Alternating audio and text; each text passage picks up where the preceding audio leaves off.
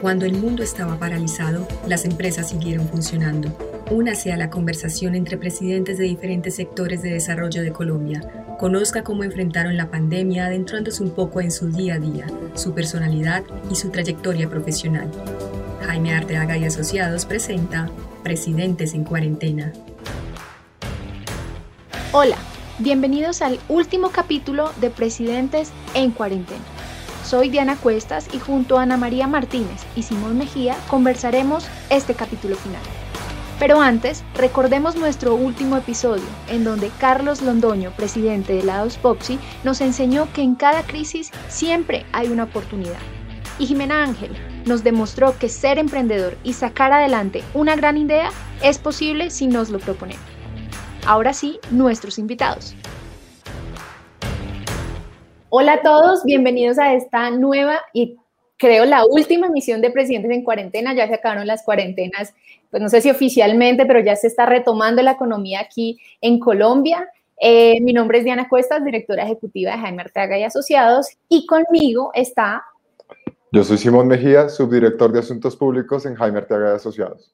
Y hoy vamos a tener una conversación súper rica, súper amable, esperamos que sea además amigable con dos empresas o dos directores de empresas que son muy queridos en el país empresas con diferentes mm, grupos de interés. Hay una empresa que es un poquito más cercana a la gente, que su producto va directo a, la, ¿por qué no?, a la población. Otra empresa, en cambio, que es una industria que pues, personalmente y Simón también queremos muchísimo, que es muy importante para el país, que si bien no tenemos esa ese producto directo de la industria con nosotros como personas, sí necesitamos muchísimo de ella. Así que pues estamos muy contentos, muy felices, ¿o no, Simón, de tener estas dos industrias? No sé si los quieres presentar. Dos presidentes de dos empresas en sectores totalmente diferentes. Invitamos para esta sesión a Marcela Vaca. Me corriges tu cargo, Marcela, presidente para Colombia de Geopark.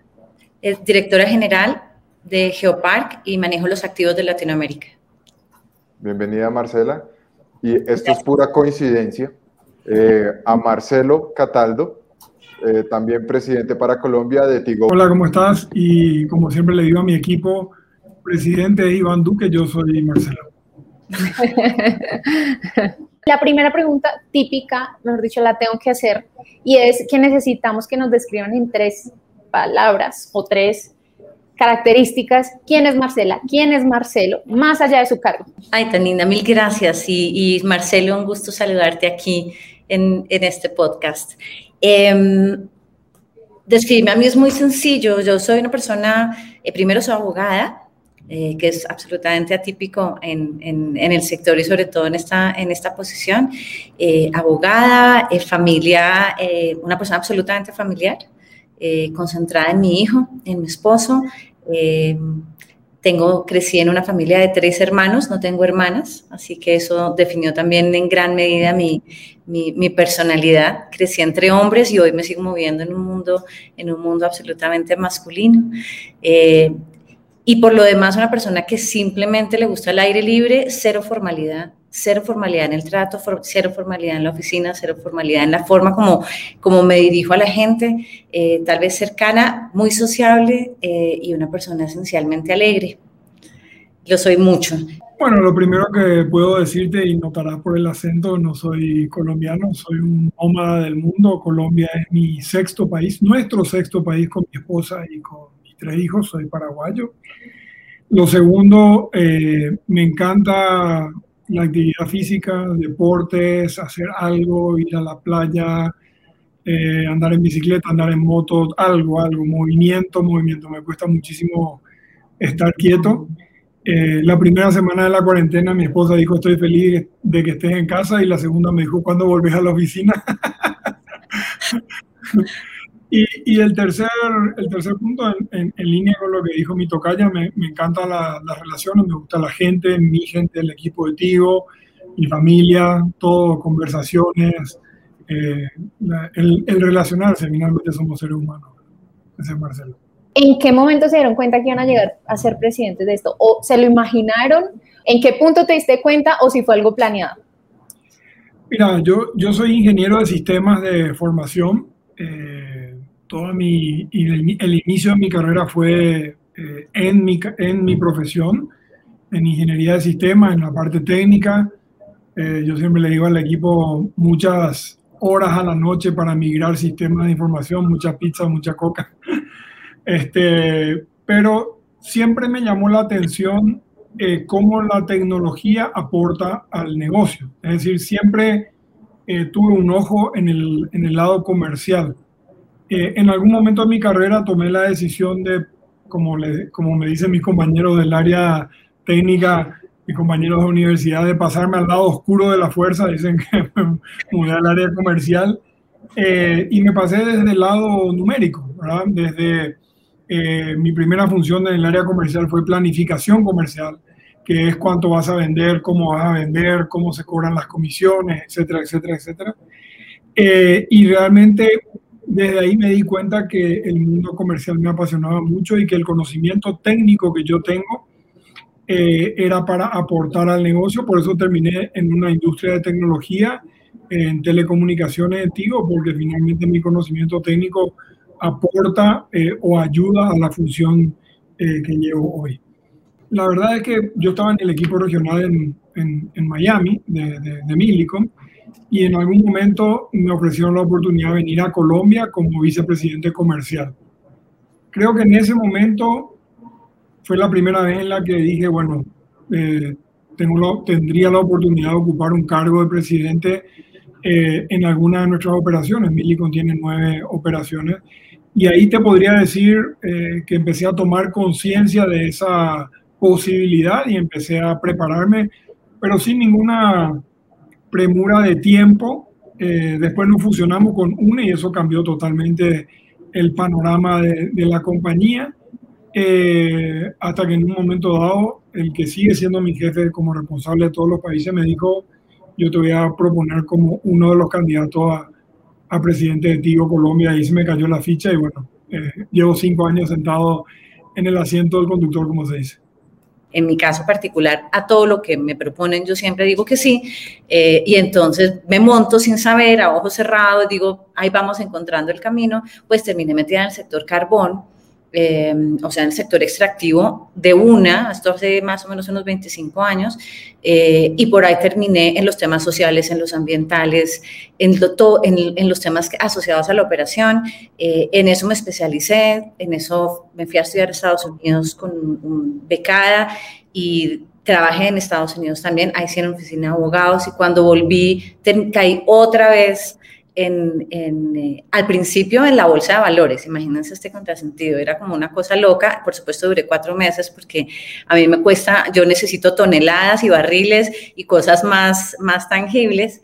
Em, y desde el año 2000 eh, entré al sector, al sector petrolero por cuenta de un antiguo cliente de una oficina de abogados en la que trabajaba. Em, desde entonces empecé con el área legal, empecé con tierras, empecé con ambiental y poco a poco, un poco por este espíritu que también lo comentaba, que lo comentaba eh, Marcelo, eh, pues le vamos diciendo que sí a todo y vamos entendiendo el negocio. Y a mí como abogada me, me, parecía que el soporte adecuado lo dábamos desde el entendimiento del negocio. Y al entender el negocio empiezas a meterte en cosas que van más allá de tu carrera y te das cuenta que aunque tu carrera, en particular el derecho, es una formación excelente, es, digamos, siempre servirá como estructura. Eh, poco a poco con él vas desarrollando otras habilidades que son más afiliativas y gerenciales y eso fue lo que me pasó a mí y, y, y, por donde fui pasando fui enderezando, arreglando, articulando áreas, asumiendo más y más y más áreas en el año 2003 eh, tuve el primer cargo como gerente general de una compañía petrolera. En ese momento a mí no me ocurrió ni siquiera pensar y varias veces me han preguntado, ¿y tú te diste cuenta que eras la primera mujer petrolera en la historia de Colombia? No, no me di cuenta.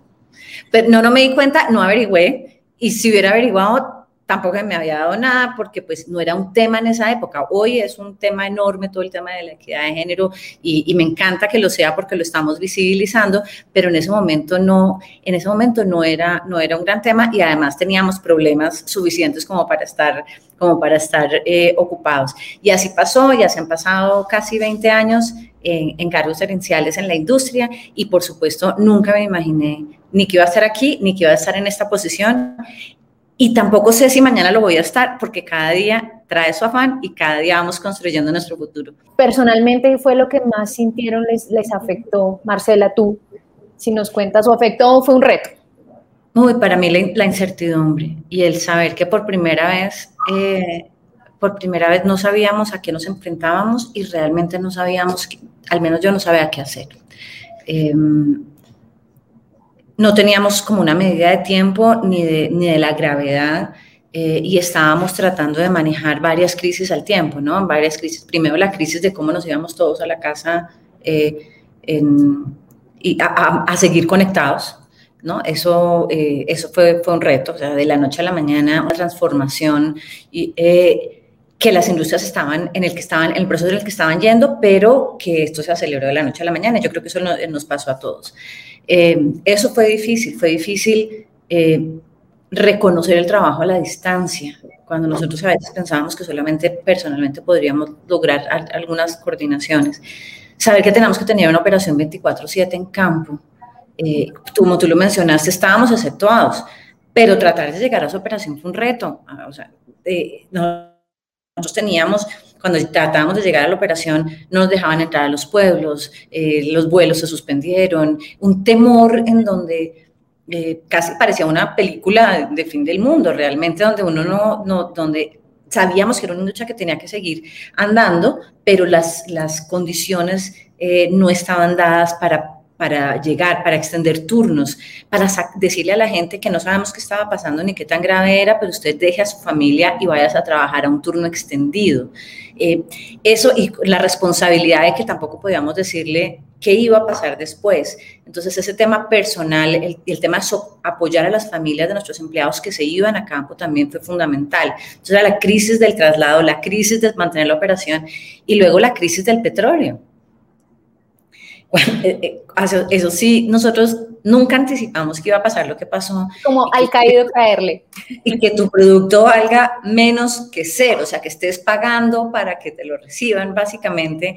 Em, y no era un producto, y, además era un producto que se necesita porque nosotros estamos al final generando energía para, para el desarrollo del progreso del país, pero pues las circunstancias nos, nos, eh, fueron superiores a nosotros. Y bueno, y todas estas crisis al tiempo, sin una receta, sin una fórmula, eh, y de todo eso tal vez lo que, lo que a, nosotros nos quedó fue que somos fuertes, somos mucho más fuertes de, de, lo que siempre nos imaginamos, mucho más capaces de lo que nos imaginamos, eh, y que tal vez lo único que nos saca adelante es esa construcción colectiva del siguiente paso. Y tal vez el, y el otro reto es estar pendientes de la salud mental de nuestros empleados y de la nuestra, porque eh, por todas las familias pasaron cosas, o sea, desde momentos económicos difíciles de emprendedores o de, parejas o de familiares, enfermedades y muertes desafortunadamente, y eso afecta, queramos o no, el desempeño de, de, todos, de, el nuestro como, líderes y también el de, el de nuestro equipo. Em, y saber medir, saber medir y saber producir resultados de todas maneras en medio de esa crisis eh, y agradecer cada momento que estamos aquí eh, y hoy agradecerlo y agradecerle a todos los que no, como decimos nosotros, tiraron la toalla y siguieron ahí enfrente del cañón.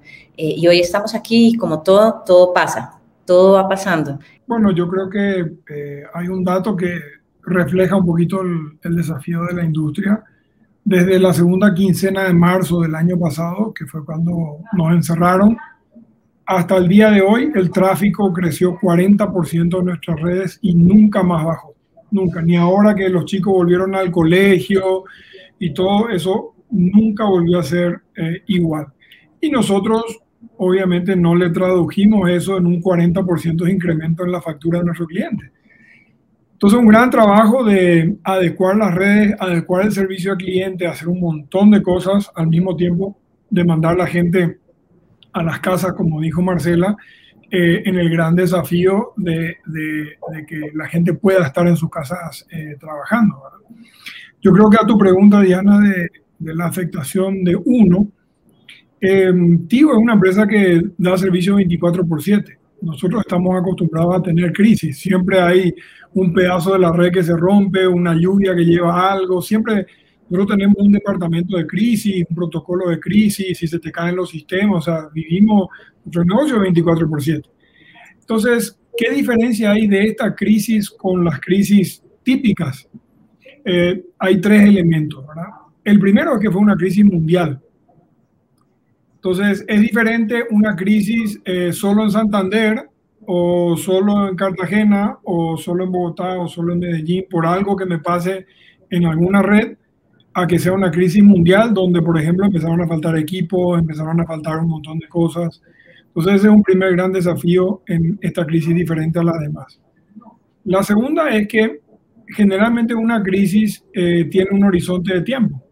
Es decir, vino un tornado de los que suelen ir a los Estados Unidos, destruye una ciudad, pasó y ahora toca reconstruir la ciudad y uno sabe en cuánto tiempo, cómo, cuánta plata Hoy acá estamos sentados presidentes en cuarentena después de un año y medio y, seguimos con la crisis, ¿cierto?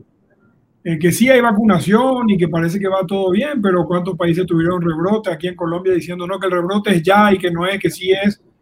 Entonces, el escenario tiempo. Y el tercer elemento, que ahí donde me incluyo a mí mismo, es que te puede afectar personalmente. Cuando uno tiene en riesgo su salud, su vida, obviamente la crisis toma un elemento diferente eh, y obviamente el aprendizaje para mí y lo que yo me llevo de esta crisis es el que seamos conscientes de lo vulnerable que somos. Eh, yo tuve muchas charlas con mi equipo, con todos los colaboradores, porque todo el mundo dice, no, él es el presidente, él es el, como, se ve como que el presidente es el, el superhombre o la supermujer que puede todo, que hace todo, que gana todo, que va contra todo.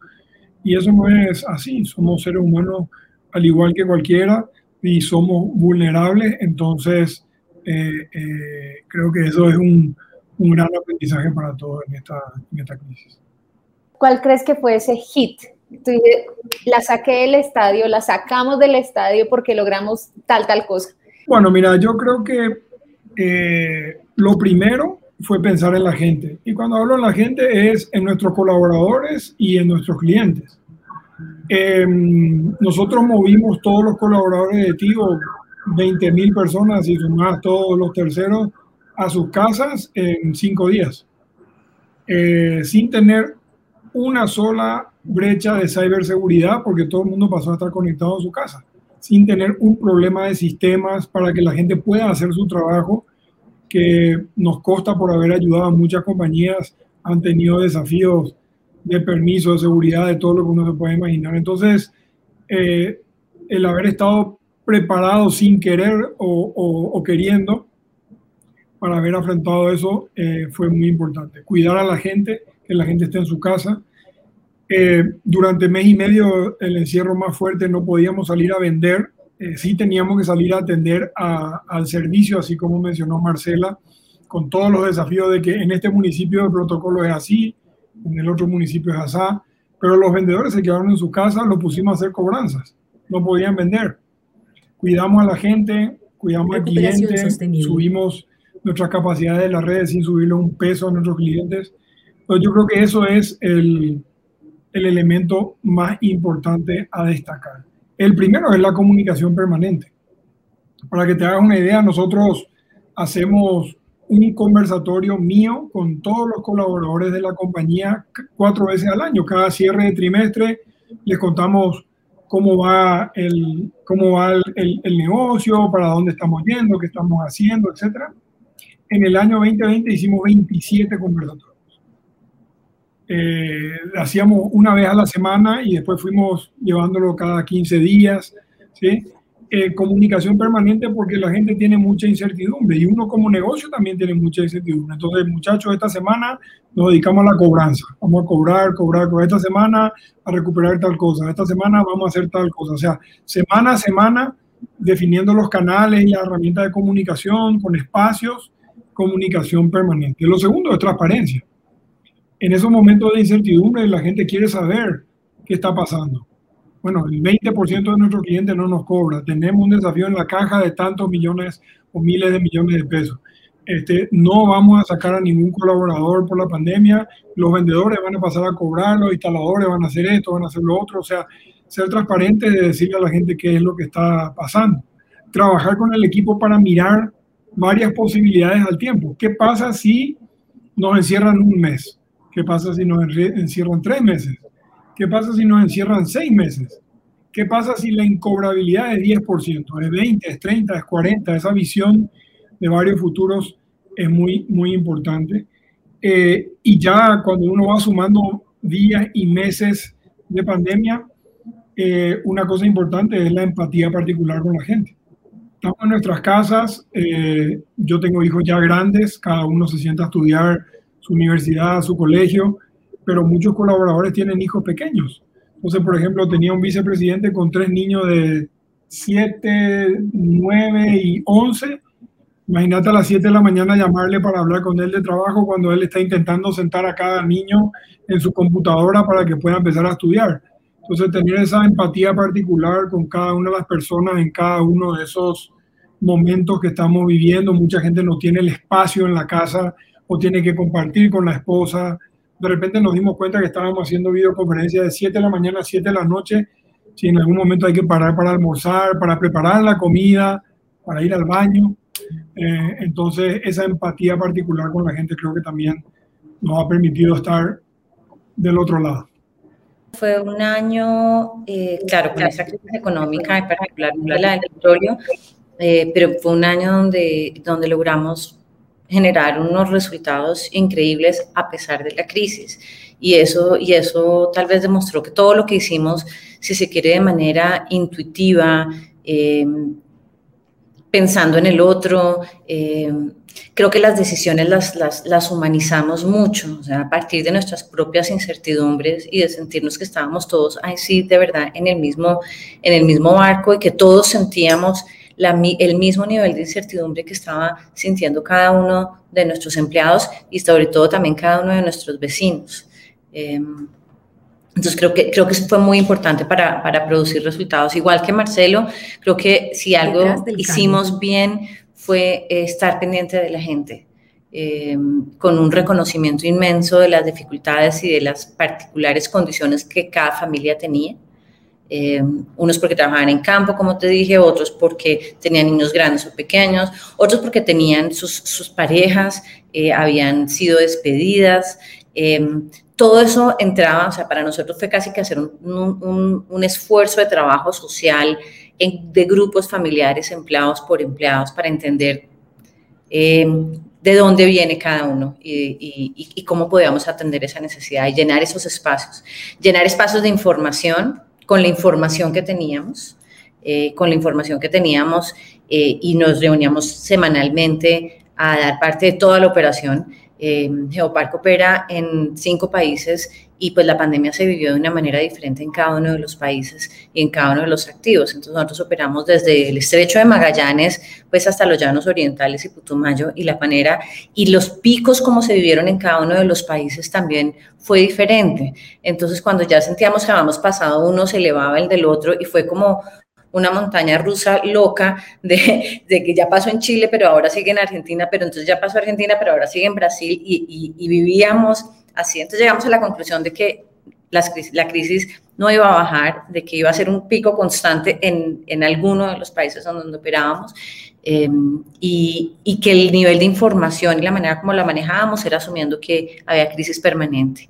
Eh, informamos, como te dije, todas las semanas, creo que también eh, la sacamos del estadio, como tú dices, eh, apoyando a nuestros vecinos.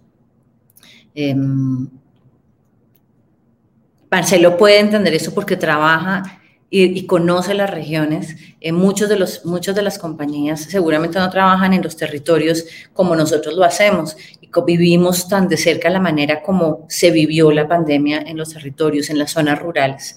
Eh, y esos temores, y esos temores que son, que a veces son simplemente vacíos de información, eh, pero en donde estuvimos y tratamos de estar muy presentes, a pesar de que todo el mundo vivía aislado en la operación. Creo que eso fue importante eh, y hoy aún así, aún así, hoy seguimos recuperando espacios eh, de socialización y de, y de, cercanía que se perdieron durante este año y medio. Otra cosa que hicimos tal vez muy bien fue no desistir y, seguir invirtiendo. Em, creo que uno tiene que tener un norte claro, eh, que no puede estar dependiendo como una veleta de si sube o baja el precio del crudo. nosotros tenemos un, propósito como compañía y lo cumplimos eh, a pesar de las fluctuaciones del precio. Eh, tenemos unos programas flexibles que nos permiten adaptarnos con muchísima facilidad y, apuntamos a producir los resultados que nos comprometimos al principio y lo logramos. En el, 2020 crecimos en producción y crecimos en, en reservas que pues eso fue absolutamente atípico en, en el sector. Sostenible. Recuperación sostenible. Yo solo tengo una pregunta de esas serias para ustedes y es hacia adelante, ¿cómo ven la cosa? Primero, el hacia adelante nunca sabemos es qué tan lejos, pero yo creo que salimos de esta piscina, nos metimos debajo del agua y salimos a una piscina y el mundo era distinto. Eh, y los retos son distintos y lo que se espera de este sector es distinto. Eh, y lo que se espera de nosotros como ciudadanos y como consumidores eh, también es distinto y creo que todos eh, de alguna manera tuvimos una reflexión respecto de nuestro consumo, respecto de nuestra vida, de nuestras prioridades y la industria del petróleo no es diferente. el mundo se despertó con una sensibilidad particular por la sostenibilidad y la necesidad de cuidar el planeta, cosa que me encanta. Mm, y el rol nuestro como, como sector de oil and gas un compromiso absolutamente indeclinable de generar la energía que el país y la región necesitan. Em, y el cómo se genera esa energía desde el petróleo y gas.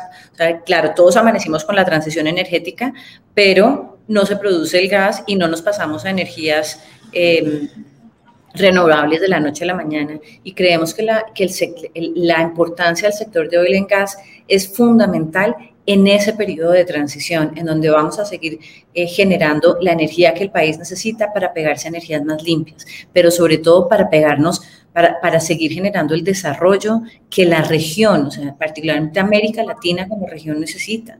Y no nos dejemos asustar por las polarizaciones y no nos dejemos asustar eh, por los los periodos cíclicos de elecciones. Yo creo que son, eh, nosotros somos una empresa, una industria de largo plazo que, que, deben navegar esos, esos eh, digamos, esos procesos cíclicos y nunca desistir de generar energía limpia y sostenible.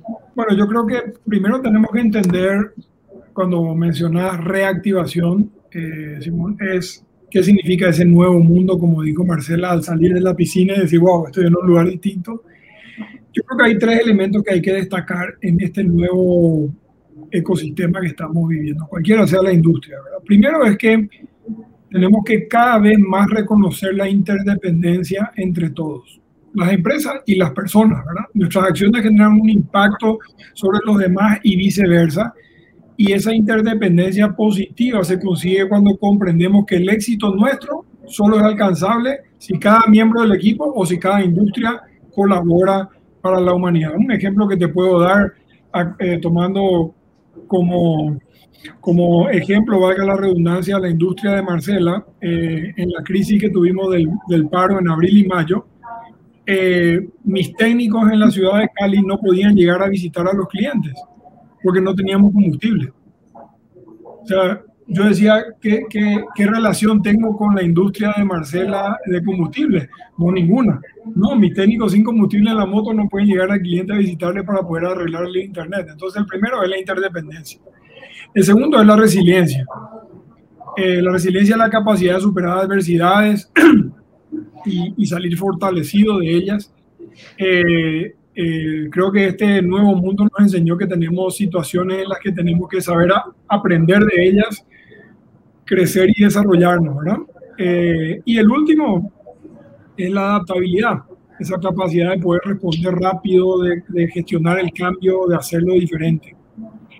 Y teniendo en cuenta esas tres, esos tres elementos de ese nuevo mundo, yo te diría que el sector nuestro, Tigo, tenemos que cerrar la brecha digital del país. La propuesta de Tigo es muy clara y muy simple, insistir en desplegar las redes de 4G para cerrar esa brecha digital. Todos los esfuerzos de los dineros públicos y de los dineros privados, que al igual que Marcela el año pasado hemos invertido igual que todos los años un billón de pesos para seguir construyendo nuestras redes, tiene que ser para conectar la mayor cantidad de colombianos en el menor tiempo posible. Detrás del cargo. Marcela, algo que hayas aprendido en la cuarentena. Hay tantas cosas, pero en, particular el tiempo, o sea, primero me di cuenta de mucho del tiempo que me estaba perdiendo de mi familia y me encantó esos primeros meses en casa. A pesar de estar conectados, como dijo Marcela, de 7 de, Marcelo de 7 de la mañana a 7 de la noche, 8 de la noche y estar disponible atendiendo en modo crisis, eh, esos, ese ese tiempo que tuvimos de todos de disfrutar de nuestras familias, pues por supuesto yo ya tengo un hijo adolescente, entonces no tenía los retos de tener a un niño chiquito, se gestiona bastante solo, eh, lo disfruté muchísimo y, aprendí que, eh, que, bueno, que siempre hay una familia ahí atrás a la que no se le puede quitar el tiempo por el trabajo. Eh, aprendí mucho de resiliencia, aprendí que tenemos que estar que, debemos estar siempre mirando más allá de, más allá. Marcela Whisky, que nos están tomando una foto. Nos están tomando una foto. me descubriste, me descubriste.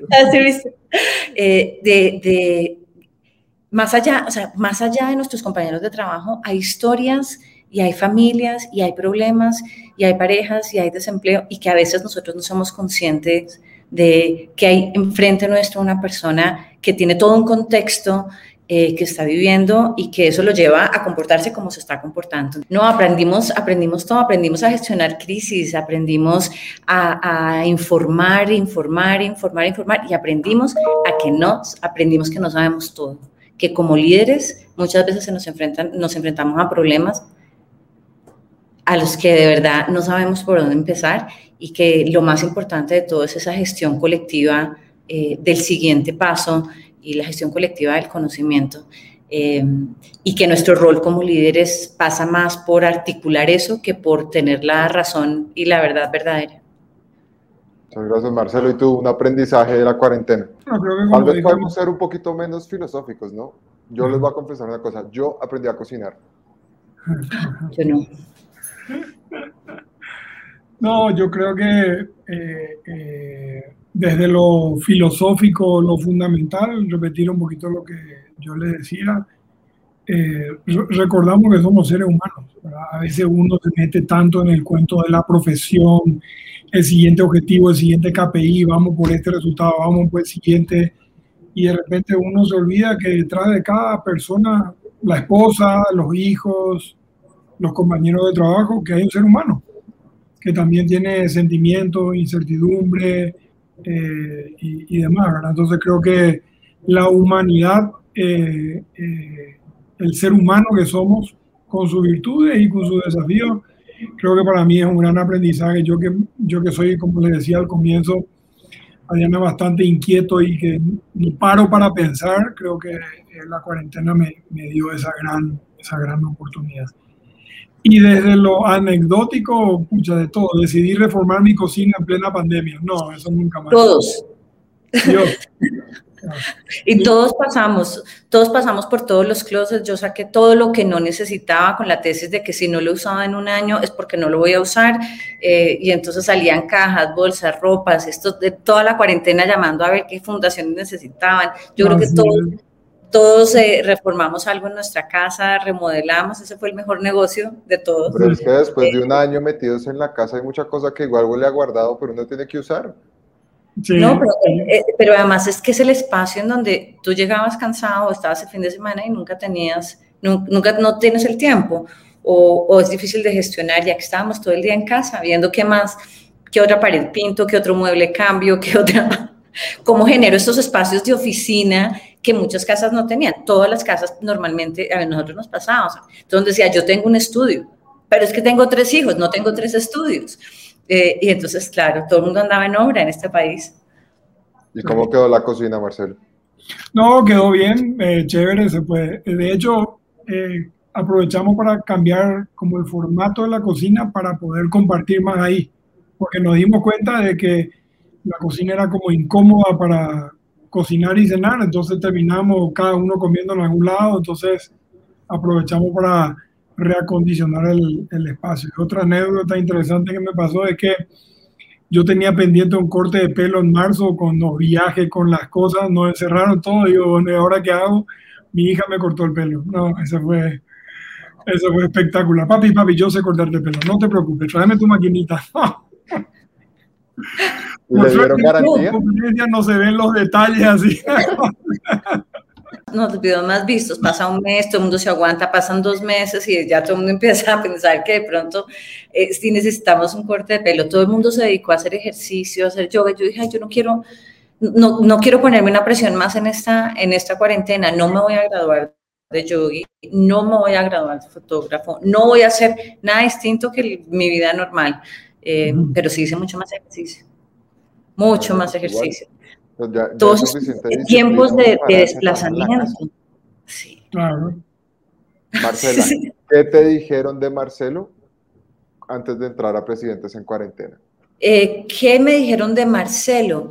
Eh, me dieron un feed de, de, mm, del perfil y de, y de lo que hacía antiguo y me dieron un link para ver unas entrevistas.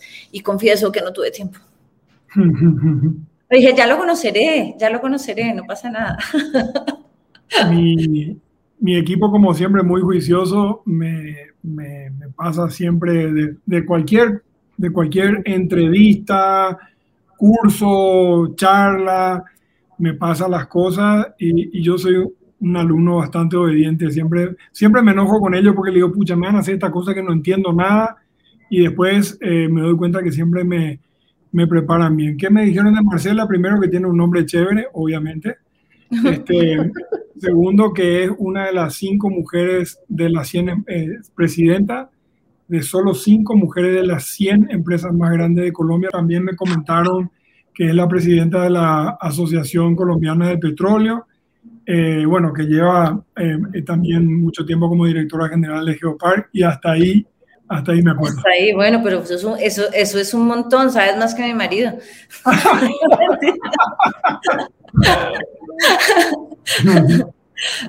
¿Qué track? Marcelo. Marcelo, ¿te gustaría aceptar una invitación de Marcela para ocupar su cargo por un mes? Eh, no. Ay, Dios mío, el óleo, el petróleo, yo te juro.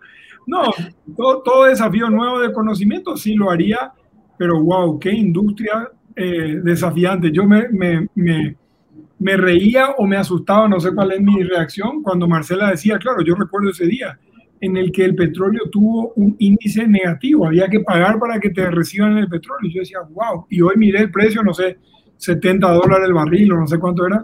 Y digo, Sí. qué, qué lo- qué locura, ¿verdad? Qué locura. Se Entonces, necesita tener estómago. Estómago. No, pero espere. no, solamente, no no solamente por el precio, sino por el riesgo. O sea, cuando es, es, es- un- es una inversión realmente de, de- de altísimo riesgo. No, pero un momento, porque Marcela, yo te voy a preguntar a ti lo mismo, pero hay que tener en cuenta que tu problema puede ser de precio, pero es que el problema de Marcelo es de usuario. O sea, yo, yo no sé qué PQR se mueve más, pero ¿tú, Marcela, aceptarías el cargo de Marcelo por un mes? Ay, a mí, a mí, fíjate que a mí me parecería interesantísimo. Uno, por la curiosidad infinita que me produce el área de telecomunicaciones, eh, porque eso es como, hoy es como hablar de la luz, el agua, eh, el teléfono y pues, todo, todo, todo hoy es un servicio básico. Eh, todos porque, porque me parece que está hoy íntimamente relacionado con el bienestar de la gente y la, eh, y la capacidad que tiene de integrarse al mundo. Eh, y tres, porque es un, es un, me parece que la gestión comercial que se hace eh, tendría que, es algo que todo el mundo quiere o necesita. Eh, y que hay tanto bien que se puede hacer conectando a ese otro porcentaje de la población del que Marcelo habla de cerrar la brecha, tanta gente que necesita y todo eso que se puede hacer en los territorios desde un negocio como, como el que tiene Tigo o empresas del sector. Entonces, sí, a mí como siempre me gustó el negocio, sí, pero poquito, pero por un mes, porque el tema de servicio al cliente me parece que es eh, retadorcísimo. Eh, eso me parece, me, me, parece durísimo porque garantizar servicio 24/7 en perfectas condiciones eh, no siempre es posible. Eh, y, y, el nivel de tolerancia del cliente a veces no es alto. Así que me parece ese, el, la, la, cara del cliente y el PQR me parecen durísimos, Se puede decir que Marcelo tiene callo. sí, sí, sí. tiene que ser encantador. No, no, tener callo, tener callo me parece. todo, el mundo todo el mundo lo amenaza a uno con la superintendencia de industria y comercio. ¿no? sí, al Twitter, al Twitter ahí, arroba super arroba super Como si, fuera que uno, como si fuera que uno lo quiere hacer como a propósito, ¿verdad? Bueno, les voy a hacer solo una pregunta más. Eh, ahora sí, para, un, digamos, un tema mucho más filosófico, si lo quieren poner en esos términos. Y es que hubo un presidente en una de estas sesiones que también nos dijo que él desde el principio de su carrera quería ser gerente general. No importa de qué, pero él quería ser gerente general. A, a una persona joven iniciando su carrera que los vea a ustedes como referentes, ¿qué consejo le darían en su vida profesional? ¿Por qué no también en la personal? Pues para ser el presidente, para ser el gerente general de compañías como Tigo y como Geopark. Uy, muy fácil. Eh, las habilidades humanas nada técnico. No importa, no importa la industria, no importa si es telecomunicaciones, petróleo, consumo masivo, todo. Uno al estar sentado en esta silla tiene que liderar un equipo y no solo su equipo directo, tiene que liderar centenas o miles de personas y eso es gente y eso es relaciones. Eso no se aprende en en la Universidad de Ingeniería donde yo estudié, no, no se aprende en la Universidad de Derecho, tampoco se aprende, se aprende todo lo técnico pero mi tiempo, más del 50%, es todo gente. Eh, no digo que estudie psicología, pero casi. Un consejo, Marcela. Yo primero le diría que uno no sueña de ninguna manera con un cargo. Eh, tal vez los invitaría a soñar por logros. Eh, todo lo demás viene solo. y, que los, y que estos cargos como gerente general eh, generan tanto impacto como lo generan los emprendedores desde sus propios negocios. Estas empresas tan grandes los tienen, porque nosotros nos sentamos y creemos que el universo se mueve en temas a través de estas compañías y no a través de los pequeños y grandes emprendimientos y desde el campo y desde el agro y desde, yo creo que desde cualquier lugar eh, se pueden generar resultados y, beneficios a la sociedad y no solo desde el cargo general, porque eso suena un poquito, un poquito a estatus y un poquito como de eh, jerárquico. Eh, y un consejo, un consejo sería tal vez el de que independiente de la carrera que, que uno estudie, eh, tiene que pensar en el contexto. En cualquier posición eh, y en, con cualquier carrera, integrar los elementos alrededor. Si estás en una empresa, es conocer el negocio. Si estás en una industria, es conocer las necesidades del negocio, un emprendimiento, conocer las necesidades del otro. O sea, la capacidad de incorporar en tu gestión una visión sistémica. Muchas gracias. gracias a ustedes. Y a seguirnos cuidando. Seguro que sí. Gracias. Gracias por la apertura. Nos vemos. Chao, chao. Chao, chao. Presidentes en Cuarentena es una producción de Jaime Arteaga y Asociados. Escúchenos en Spotify, Google Podcast y Facebook Podcast. Síganos en redes sociales, Facebook, Instagram, Twitter y LinkedIn. Y visítenos en.